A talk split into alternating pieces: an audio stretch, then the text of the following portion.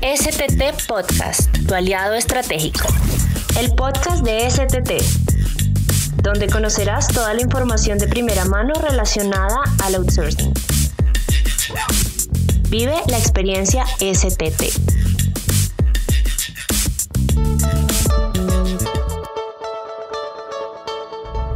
El experto. Hola, ¿qué tal? Mi nombre es Hugo Carmona Espinosa, Community Manager Regional de Grupo STT y el día de hoy estoy con Nuri Castaño, nuestra compañera coordinadora de, de Cursos Humanos por la parte de Sudamérica y con Alejandra Solórzano, que es la encargada de contratos regionales.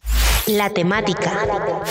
Hoy vamos a hablar sobre el tema de resolución de conflictos laborales. Es el tema de este mes, así que ellas me van a acompañar aquí en un pequeño diálogo para detallarles a ustedes más sobre el mismo. Vamos con la primera pregunta y ustedes me van a ir contestando desde cada una de sus áreas eh, al respecto. La primera de ellas es, ¿qué es o qué se puede considerar un conflicto laboral? Gracias, Hugo. Mira, realmente un conflicto laboral se genera de acuerdo a que existen una diferencia entre opiniones, ¿sí? Se puede llegar a un acuerdo como en algunas veces la situación se puede convertir un poco tensa y el clima laboral se pueda llegar a ver afectado, ¿no? Más o menos es como una diferenciación entre opiniones. Diferenciación entre opiniones. Alejandra, ¿algo más que agregar a la respuesta? Sí, claro, este, de acuerdo con Nuri, este, un conflicto laboral se puede entender como aquellas diferencias que surgen eh, dentro de una organización. Es decir, tal vez el punto importante de tomar la, en consideración es el ámbito laboral. Por ejemplo, diferencias de opinión, de percepciones, de relación. Alejandra, ¿cuáles son tipos de conflictos laborales que se pueden presentar? Ya me acaba de mencionar un par. ¿Hay más eh, a partir de estos o se pueden, se pueden generalizar en esos que me acaba de mencionar o hay más tipos de conflictos laborales? Sí, correcto. Me parece que para este tema de tipos de conflicto laboral se debe responder como a cierto tipo de consultas, como por ejemplo cuántas personas están involucradas en el conflicto, si afecta solamente a una persona o a un departamento entero de la empresa. Eh, hay varios estudios que determinan, por ejemplo, que los conflictos laborales podrían ser intrapersonales. ¿Qué significa que sea intrapersonal? Eh, esto significa que sea un problema que tiene propiamente, digamos, la persona trabajadora consigo con sí mismo. Por ejemplo, que le asignan una tarea y él se siente incapaz a poder solventar dicha tarea. Este, también tenemos el tema interpersonal que se produce entre los compañeros de trabajo. Podría ser intragrupal, que ya depende, ¿verdad?, de los departamentos y así sucesivamente. Mm, Nuri, ¿algún otro tipo de conflicto más que se pueda mencionar? ¿Está de acuerdo con la compañera Alejandra? Sí, correcto. Sí, existen, bueno, digamos, el hecho de decir conflicto laboral, muchas veces la palabra suena un poco fuerte, pero en algunos casos estos, estos conflictos son funcionales, es decir, que, que la resolución aporta en parte al bienestar de la compañía, aprendemos algo de esta situación que se llegó a presentar, como también es existen pues los, los conflictos disfuncionales, ¿no? que realmente afectan negativamente al clima laboral de la, de la compañía y la ponen en riesgo sobre todo. Perfecto, Nuri. ¿Cuáles son las causas o conflictos laborales más frecuentes? Pues mira, Hugo, realmente yo considero que una de las más importantes es la comunicación, la falta de comunicación o de pronto también la manera como se interpretan eh, las cosas. ¿sí? Muchas veces eh, estamos hablando, estamos teniendo de pronto una conversación y tenemos unas malas interpretaciones. Esto puede generar un conflicto inmediato, un conflicto laboral. ¿sí? También eh, las causas pueden ser también a nivel grupal, una falta de liderazgo, sí, pueden haber cambios también dentro de las organizaciones y esto también genera, nosotros estamos, digamos, trabajando, llevamos un, ritmo de trabajo, se presentan cambios y ese chip, cambiar el chip, también genera en parte un conflicto intrapersonal, como lo mencionaba Alejandro. Entonces esto también nos, nos producen estas, estas causas de tener conflictos laborales, la competitividad, eh, en algunos casos que se lleguese a presentar un tema de acoso, sí, digamos todos estos tipos de, cosas generan conflictos laborales, eh, sobre todo también cuando hay temas emocionales, eso también porque somos seres humanos y eh, es inevitable tener también este tipo de conflictos a nivel general. Perfecto. Y Alejandra, a partir de la perspectiva legal, ¿qué tipo de, conflictos se pueden encontrar? Eh, vamos a ver, en realidad muy similar a lo que comenta Nuri, este, recordemos que el ser humano es, es un ser cargado de, emociones. Eh, entonces, en una organización, pues se van a encontrar puntos de vista diferentes eh, podría existir tipos de conflicto de relación, más que todo por falta de comunicación es que se originan los conflictos, falta de trabajo en equipo, este, problemas en la información que se proporciona, por ejemplo rumores o que se brinda información falsa. También podría ser de intereses eh, relacionados a presión de trabajo también. ¿Y qué mecanismos, Alejandra, a partir de la vía legal, son recomendados para solucionar los conflictos laborales? Sí, vamos a ver. En primer lugar, podría ser el diálogo entre las personas. También una alternativa que se puede ofrecer dentro de la organización es la negociación o la conciliación. También la mediación. ¿Qué significa la mediación? La mediación es un procedimiento en el cual un tercero neutro, eh, de forma objetiva, imparcial, facilita la comunicación entre las personas involucradas con el fin de que lleguen a un acuerdo. Eh, en el peor de los casos, ¿verdad? Que esperemos que no suceda, sería que se escale hasta nivel judicial en los tribunales de justicia. Y Nuri, en la rama de recursos humanos, ¿cuáles son los mecanismos más recomendados para solucionar conflictos laborales? Bueno, realmente yo creo que el principal siempre va a ser el diálogo, ¿no? Siempre va a ser el diálogo y siempre va a ser abordar a las personas indicadas para poder eh, ya darle una solución a, un conflicto de pronto en su fase inicial, ¿no? Ya Posiblemente en algunos, en algunos países de Sudamérica se manejan un, tema de comités de convivencia que también ayudan bastante a mediar entre las partes para que no se, el conflicto no llegue a pasar así a niveles mayores como nos indica Alejandra.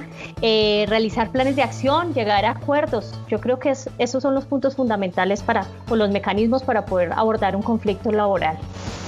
Nuri, ¿cuál es el proceso para solucionar un conflicto laboral desde su rama? Bueno, realmente y, a nivel de experiencia lo que se hace es eh, primero dialogar, primero eh, abordar eh, a la persona o a las personas involucradas dentro del conflicto, conocer obviamente sus puntos de vista de manera individual, es importante conocerlos de forma independiente, posterior ya empezar a revisar y a conocer el problema de fondo, ¿sí? con todos los involucrados eh, tomar unas decisiones, tomar planes de acción eh, y hacer obviamente un, proceso de seguimiento, ¿no? Porque no hay que dejar el, tema un poquito de quieto, hay que empezar a, hacer seguimiento hasta que ya mm, veamos de que el conflicto ha sido realmente cerrado y solucionado de fondo y de raíz. Alejandra, ¿varía un poco el proceso desde la vía legal o se puede considerar que es prácticamente el mismo? ¿Hay alguna diferencia, algún paso adicional? Sí, vamos a ver desde una perspectiva de resolución alternativa de conflictos. El procedimiento para solucionar un conflicto es muy, muy orientado a lo que comenta Nuri. En primer lugar, sería conocer o identificar cuál es el problema. Para eso sería necesario separar a las personas del problema. Este, hay una frase que se utiliza mucho eh, en RAC, que es ser duros con el problema pero suaves con las personas. Tenemos que entender cuál es ese problema y concentrarse en los intereses propiamente, no, no en un tema de posiciones. Este, como tercer punto, tendríamos eh, la generación de opciones satisfactorias desde un punto de vista objetivo. Eh, luego se podría tomar la, decisión, que las partes estén de acuerdo. Y el punto muy importante que comenta Nuri es de la elaboración de un plan de acción y brindarle el seguimiento debido. Correcto. Esta pregunta, bueno, va a ser ahora un poquitito más personal. Alejandra, en su caso, y si se ha presentado la oportunidad o así, o que haya tenido algún tipo de conflicto laboral en la que yo estaba involucrada, ¿cuáles mecanismos ha utilizado durante su vida profesional para solucionarlos? Tal vez los mecanismos que siempre intentamos emplear dentro del departamento legal, legal es la mejora en la comunicación, es la motivación a los compañeros y también de vez en cuando en el departamento hacemos una dinámica team, building. ¿Qué significa eso? Eso es como, para ver cómo te lo pongo, este, una actividad con todos los miembros del equipo y el fin es con nosotros y así puede generar más lazos de confianza, este, conocer por ejemplo que, que la otra persona, este, cuáles son los gustos, que es una persona, digamos, no, no solamente un compañero de trabajo, sino que también tiene una personalidad. Y esto siento que sí, sí funciona mucho para generar confianza en el ambiente laboral y para la comunicación. Nuri, y en su vida profesional, ¿cuáles mecanismos ha utilizado cuando ha tenido que afrontar algún conflicto laboral? Pues mira, Hugo, realmente yo siempre soy muy partidaria de, que el tema de la comunicación es fundamental para abordar estos temas y, los mecanismos siempre van a ser el diálogo inicialmente y escuchar las partes involucradas también, porque como anteriormente he dicho, la percepción que tienen las personas en la comunicación son diferentes, se pueden distorsionar, se pueden generar ideas diferentes. Yo tengo que asesorarme un poco de, que la comunicación o lo que yo estoy diciendo sí la está recibiendo la otra persona de la manera adecuada. Entonces, es importante siempre abordar a través del diálogo, eh, hablar con las partes, entender un poquito el problema de lo que está sucediendo a fondo para poder así abordar y dar una solución concreta. Pero siempre el diálogo yo creo que es la herramienta fundamental para poder abordar este tipo de situaciones inicialmente. ¿Cómo se pueden prevenir o evitar eh, los conflictos laborales, Nuri? Bueno, realmente eh, yo creo que lo principal es primero tener claro eh, que los canales de comunicación deben ser los apropiados. Yo creo que es importante también eh, el tema de, del liderazgo, las personas que lideran los equipos de trabajo también tienen que tener mucha claridad y tener y saber y conocer cómo se pueden abordar este tipo de situaciones, porque de repente puede ser que no haya un conflicto, ¿no? Puede ser una situación que se presentó en un momento, pero la idea no es que llegue a ser un conflicto. Entonces, abordar estas situaciones de manera eficiente, eficaz en el momento indicado para no dejarlas ir más allá. Eh, manejar el tema de comunicación, todos los canales de comunicación son importantes, Hugo, desde el correo que yo escribo hasta la conversación que tengo directa con la persona, todo dice mucho eh, de lo que estamos sintiendo y pensando. Entonces yo creo que saber interpretar estos, estos signos de comunicación, de todos los canales que venga, empezar a identificarlos, trabajar mucho con los líderes que juegan un papel fundamental tener una claridad de metas, propósitos organizacionales para que todo el mundo esté muy enfocado a dónde es que tiene que ir y ya ir abordando las situaciones que se vayan presentando a medida. De acuerdo. Y Alejandra, ¿y ¿cómo se pueden prevenir o evitar los conflictos laborales desde la vía legal? Eh, vamos a ver, en primer lugar, este, como comenta Nuri, este, habilitar los canales de comunicación, que, que la persona se pueda comunicar de la mejor manera, ya sea este, el correo o un mensaje. En segundo lugar, sería bueno que exista un buen reparto de roles y de recursos de forma equitativa y eficiente con todos los miembros del equipo. Eh, fomentar también lo que sería el trabajo en equipo. Eh, un punto tal vez importante es definir las políticas de la empresa, que todos los trabajadores conozcan cuáles son las normas, valores y códigos de conducta de la organización. Esto considero que puede ser un punto fundamental. Eh, y muy importante este, este, este tipo de políticas pues tienen que ser publicadas y es muy importante que los trabajadores la conozcan porque pueden prevenir situaciones ya sea por ejemplo de escuchar música a todo volumen y que le moleste a un compañero entonces por eso lo considero que, que es un elemento fundamental para la prevención de los conflictos laborales. Correcto, vamos con la última pregunta.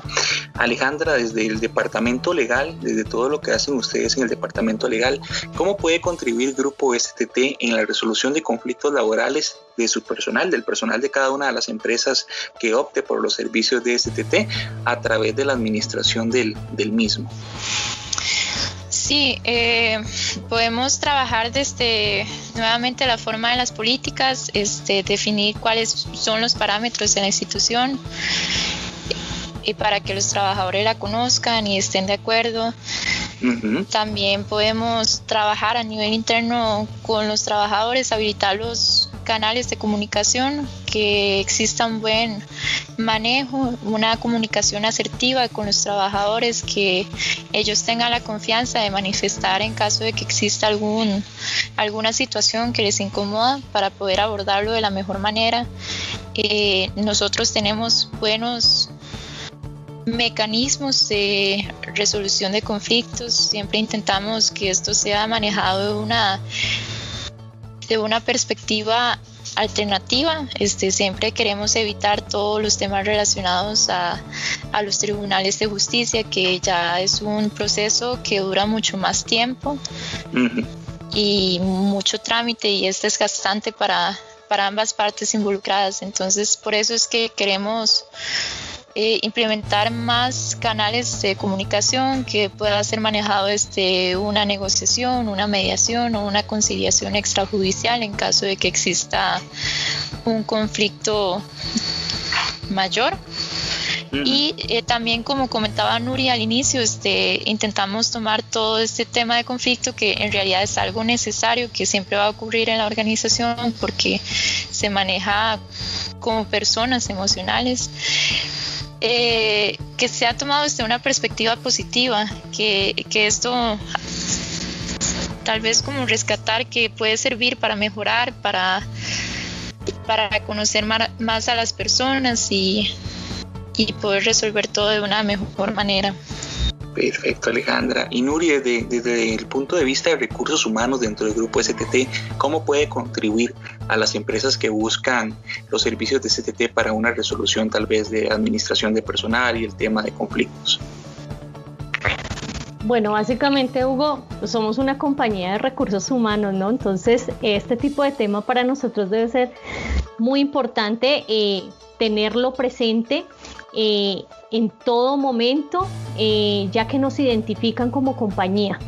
Eh, puesto somos una compañía que estamos brindando un apoyo en un servicio que es eh, en parte intangible, estamos trabajando con personas y, como lo he mencionado mucho, siempre somos personas cambiantes, somos personas que manifestamos emocionalmente nuestros sentimientos, entonces hay que tener en cuenta esto eh, a la hora también de, de, mostrarnos como compañía y empezar a trabajar desde adentro, desde nosotros mismos, empezar porque esto se ve reflejado a nivel externo, entonces es importante que desde acá, desde, desde nuestro interior, empecemos a trabajar todos los, los temas de comunicación.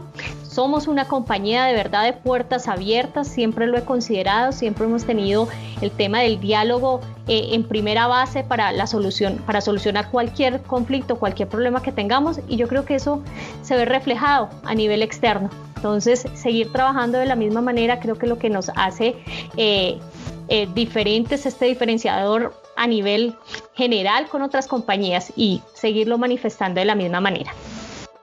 Perfecto, compañera Nuria Alejandra, muchísimas gracias por, por el tiempo y la disposición. Gracias a gracias. un placer. Gracias por la invitación. Un abrazo. Y nos vemos hasta la próxima. Recuerden seguirnos en nuestras redes sociales y en www.grupostt.com.